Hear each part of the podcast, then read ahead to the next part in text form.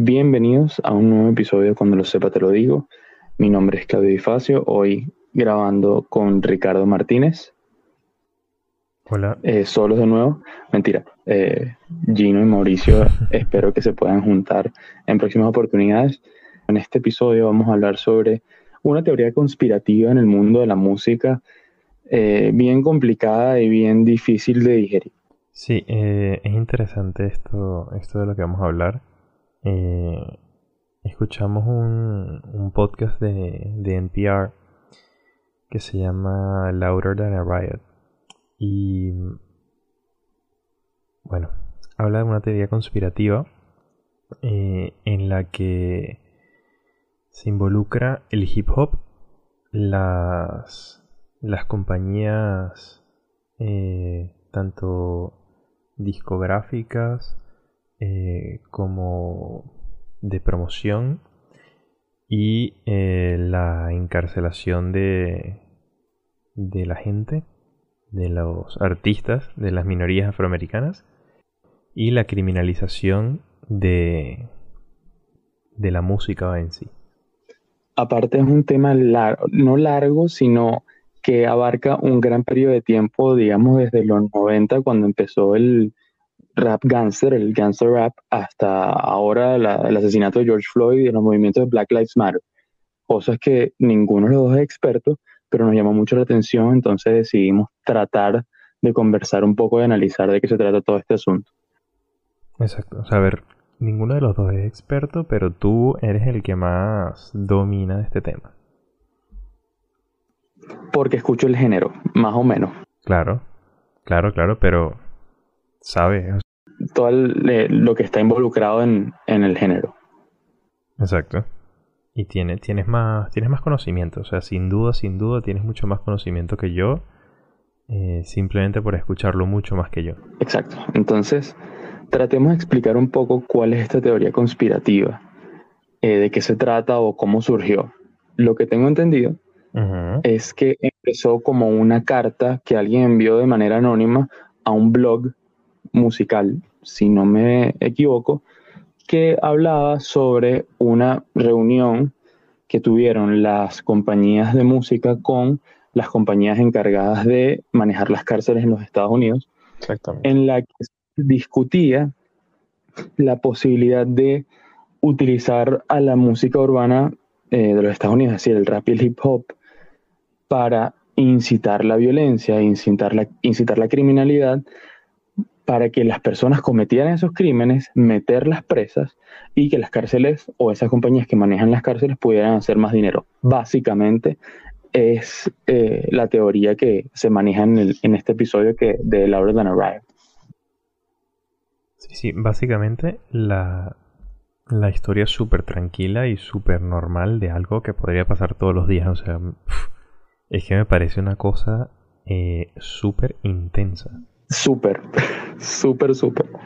Porque eh, el rap, el gangsta rap, aparece en los 90 y todo el tema de eh, encarcelación de las minorías eh, afroamericanas en Estados Unidos empieza a subir mucho, mucho, mucho a finales de los 80, mediados, cuando, cuando Reagan empieza su, su campaña, la guerra contra las drogas.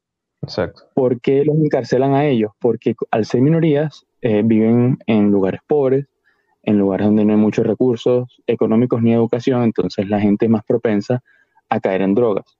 Cuando caes en drogas y tienes un gobierno o una política totalmente antidrogas donde meten preso a cualquiera solo por tener posesión o por, por vender o lo que sea, ya ahí empieza la crisis carcelaria de las minorías. Exactamente.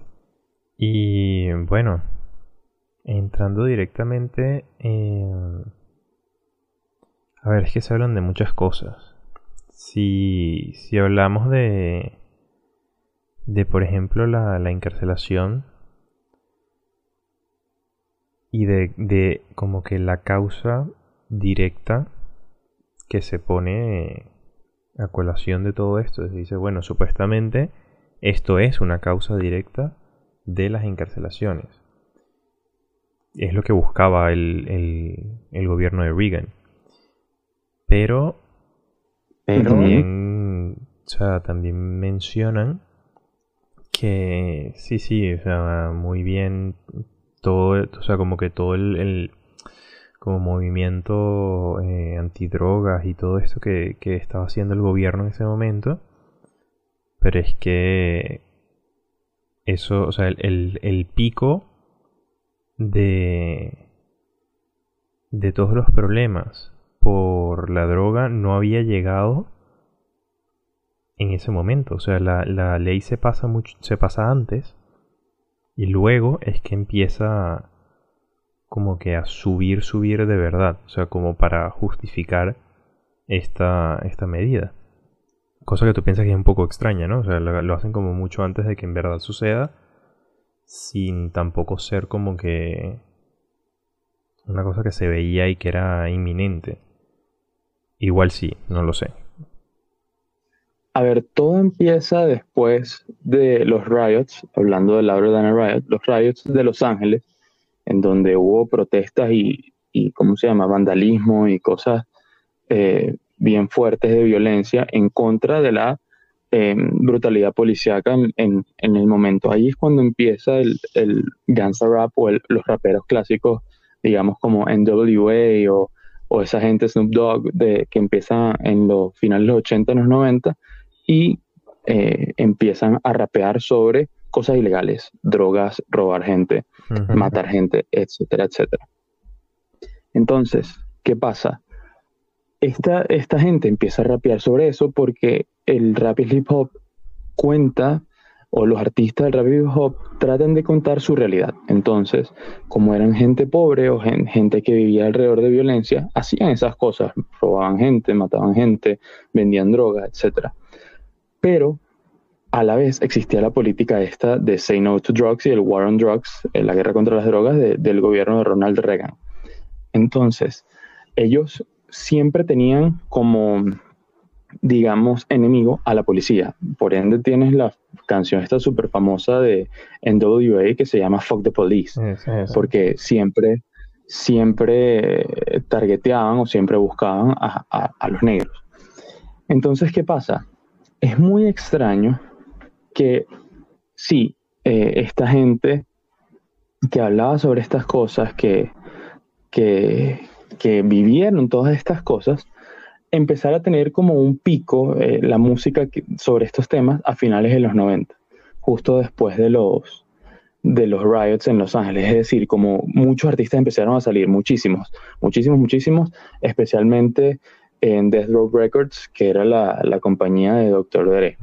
Entonces, a mí, yo no soy una, persona que cree mucho en teorías conspirativas, pero no me costaría pensar que como cualquier empresa eh, que siempre trata de tener más dinero eh, a través de, acuerdos mutuos con otras empresas, sí quisiera como promocionar eh, mucho más este tipo de música que estaba agarrando muchísima popularidad.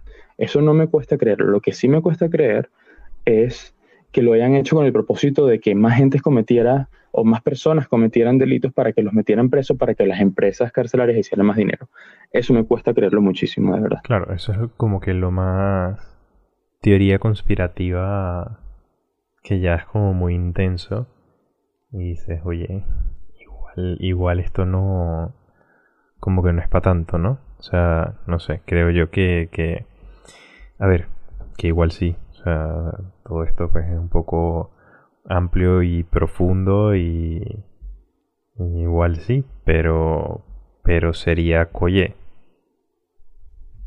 Exacto. Es difícil discutirlo porque nosotros no pertenecemos, a, no pertenecemos a esa sociedad, no pertenecemos a esa minoría y no vivimos esa época. Entonces, para nosotros es complicado analizarlo y aparte es un periodo de tiempo que se dice poco, digamos 1990-2020, son 30 años, pero ninguno de los dos llega a los 30 años. Entonces, no tenemos ni idea o para nosotros es bastante tiempo para cubrir todo este, todo este problema racial y todo eso. Entonces, es súper difícil. Sí, sí, sí, totalmente. Y ahora, em, antes estás mencionando que, que claro, que estos, estos artistas cantaban sobre, sobre estas cosas y, y como que estaban, pues algunos participaban en ello y tal.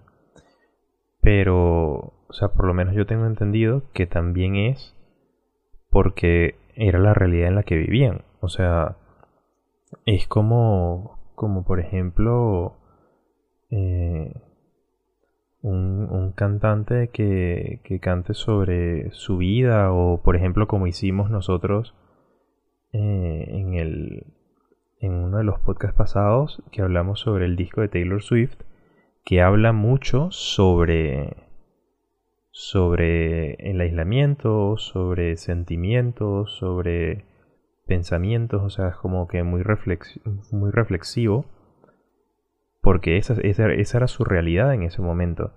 Entonces yo creo que al final sí, habría, habría algunos de, estos artistas que estarían involucrados y que participarían en todo esto, pero no necesariamente todos estaban en ello, o por lo menos desde el principio. Eh, mencionan en el podcast que, que claro, que, que tú, por ejemplo, está, o sea, no podías conseguir el dinero para, para financiarte sin el dinero de las drogas. Entonces, claro, estás como dentro, pero no necesariamente tú eres un gángster, ¿sabes? Sí, pero tienes que conocer a una persona que sea capaz de darte el dinero para crear una disquera o producir un disco. Y probablemente esa persona en esa época, para el tipo de música que se estaba haciendo, estaba metida en ese mundo. Pero, o sea, tú dices absolutamente. O sea, metida, metida de todo y. Directa o indirectamente. Porque para una persona en, Estados Unidos, eh, sabes, todo el tema financiero allá y cómo funcionan los bancos una persona de, bajos recursos, digamos un Snoop Dogg, que viene de Compton, un barrio muy peligroso en Los Ángeles, no, no me lo imagino llegando a un banco pidiendo un préstamo para hacer su disco. Es muy complicado porque probablemente lo, se lo hubiesen negado. Lo más probable es que se hubiese acercado a, a una persona como, no sé, Dr. Dre, que conocía a la gente alrededor como ECE, que vendía cocaína en Los Ángeles y era rapero y, era parte de NWA. Entonces, directa o indirectamente tienes que estar cerca de eso para, para poder, digamos, en ese momento surgir como artista o empezar a hacer tu música. Lo que a mí me impresionó, que algo que yo no sabía, es que existe eh, la policía del hip hop, policía encargada de monitorear a artistas eh, urbanos famosos a ver si, si, si realmente están cometiendo crímenes o no, cosa que a mí me voló la cabeza. Yo no tenía idea que eso existía. Eso me pareció súper fuerte y de hecho me recordó a lo que hablábamos eh, en el episodio de Lennon, en el que, ¿sabes? Lo, lo, tenían, el FBI lo tenía perseguido y, y lo tenían siempre, pues, con, con escuchas y todo, porque era un, era un sujeto, por decirlo entre comillas, peligroso. Entonces, claro, esto es más o menos diferente. Más o menos, pero es diferente porque Lennon era como una persona revolucionaria que, que, tenía ideas muy, muy extremistas en cuanto a cómo se tenían que hacer las cosas, pero él solo las, las divulgaba. Eh, los raperos probablemente de la época, eh, probablemente si rapeaban de haber matado a alguien, hmm. les creo, me explico.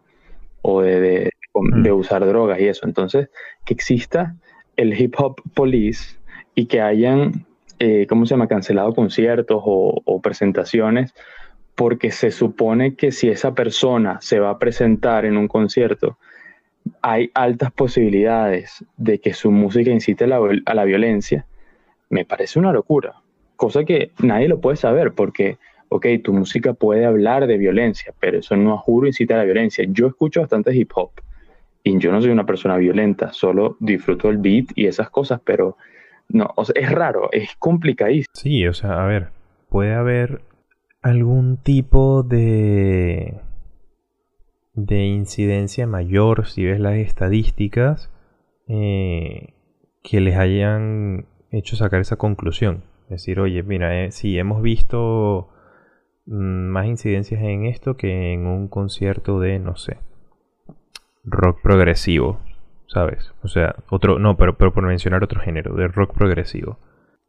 pero no, o sea, no, no me parece que sea una cosa como que tú puedas decir, sí, o sea, esto directamente es un causante de violencia, un promotor de violencia, y si se realizan esos, estos conciertos, va a haber violencia, o sea...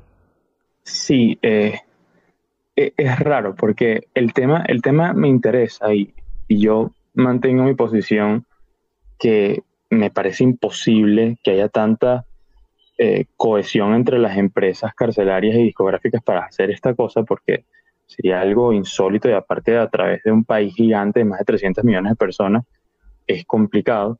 Lo que creo es que sí hubo como un interés extra en, en monitorear a estas personas y aparte darles más, más visibilidad en el público para, para ver cuál era la reacción de la gente. Ok. Sí, sí, o sea, eso puede, puede ser. Porque, ok, yo puedo entender que se hizo como un, un grupo policial o, federal o de investigación de estos artistas, que yo creo que no, no lo hicieron simplemente pensando como que, bueno, esta persona canta sobre matar gente, entonces hay que tener cuidado porque él probablemente vaya a matar a una persona en su concierto o va a haber una muerte en su concierto, sino que, como tú dices, debe haber algún tipo de estadística o de demográfica específica que ellos están targeteando para tener cuidado o para no generar violencia. Claro, pero también también es una cosa racial, o sea, también es una también es una discriminación y, un ataque directo a, a los afroamericanos y, y que, o sea, no necesariamente era así del todo, o sea, igual pues, pueden ser, por ejemplo, estadísticas em, alteradas o, o medidas de una manera en la que te da el resultado que estás buscando. ¿Sabes? Sí, yo creo que eso, esto, eso precisamente creo que diste en el clavo, que también está muy arraigado en, la historia racista de, Estados Unidos y todos los temas de la esclavitud, etcétera. Pero yo no creo que, eso sea, que eso sea posible, esa cohesión de, bueno, vamos a incitar a la violencia a través de la música para meter más gente presa, hacer más dinero. Primero sería algo súper evil, o sea, malvado y, y de mal corazón. Y segundo, es casi imposible de hacer porque no conoces el carácter de las personas. No todos van a reaccionar de la misma manera. Yo no voy a escuchar a X artista diciendo que le encanta utilizar cierta droga y voy a salir corriendo a comprarla. Simplemente voy a escuchar su música y ya. Hay teorías psicológicas que, que hablan sobre, por ejemplo, en, temas de, información, por ejemplo, eh, lo que los medios dan a, su audiencia, no solo que es, entre comillas, la realidad, sino que es el punto de vista de, eh, de, sobre todo de esa cadena, de lo que está sucediendo. Ejemplo, tenemos en Estados Unidos durante más de cuatro años de la presidencia de Trump, Fox News como cadena bandera, por decirlo de alguna manera, de, Trump, en la que todo, exacto, del lado, del lado republicano, del lado de Trump, en la que todo lo que hacía Trump estaba bien y todo era el, el eh, positivo y no se criticaba. Y del lado contrario teníamos a CNN, en el que eh, es totalmente demócrata y, y daba como el otro lado. También se iba, se iba hacia el medio, pero a veces se iba mucho para el otro lado. Entonces, claro, esto es, es eh, como que parte de lo que te digo de si, si tú eres una persona que solamente ve Fox News o que solamente ve CNN, estás viendo un lado de la moneda, que es lo mismo eh, que, este caso. Si tú dices que eh, esta gente es así y, y vas como directamente, haces como un perfil y este perfil es el que se, se empieza a seguir desde, desde la policía, pues yo entiendo perfectamente que se pueda, se pueda criminalizar mucho más sin mucho más pensamiento, o sea, como o reflexión de la que habría normalmente, o sea, porque si simplemente fuese un caso, que tú pones un caso y dices, ah, mira, eso igual está pasando, no es lo mismo a que si se hace ese perfil, se pone como esa información y dices, vale, pues esta gente está haciendo esto y tenemos que, que actuar. Cosa que, que, sucedió lo de, lo de las encarcelaciones y, y el, el, ataque a la, a la, comunidad afroamericana que, bueno, a ver, que, que ha sido durante muchísimo tiempo. Eso me lleva a lo que dicen en el podcast, que es un, una frase de Martin Luther King Jr., que dice, eh, en inglés dice, un revuelto, un riot, es el lenguaje de los inauditos o de las personas que no son escuchadas. En este caso, el lenguaje de esta minoría es este tipo de música en el que exponen todas sus circunstancias de vida de, en la que viven muy mal, en la que viven alrededor de violencia constante y por eso, y por eso es que lo hacen, para poder llamar la atención a esto y mejorar esa, esa calidad de vida. No, por eso, por eso también estaba lo, lo que te decía antes de, de que no necesariamente todo, o sea, todos los raperos son son así. O sea, no, no, obviamente eh, nos estamos centrando a la época. Obviamente nos estamos centrando a la época.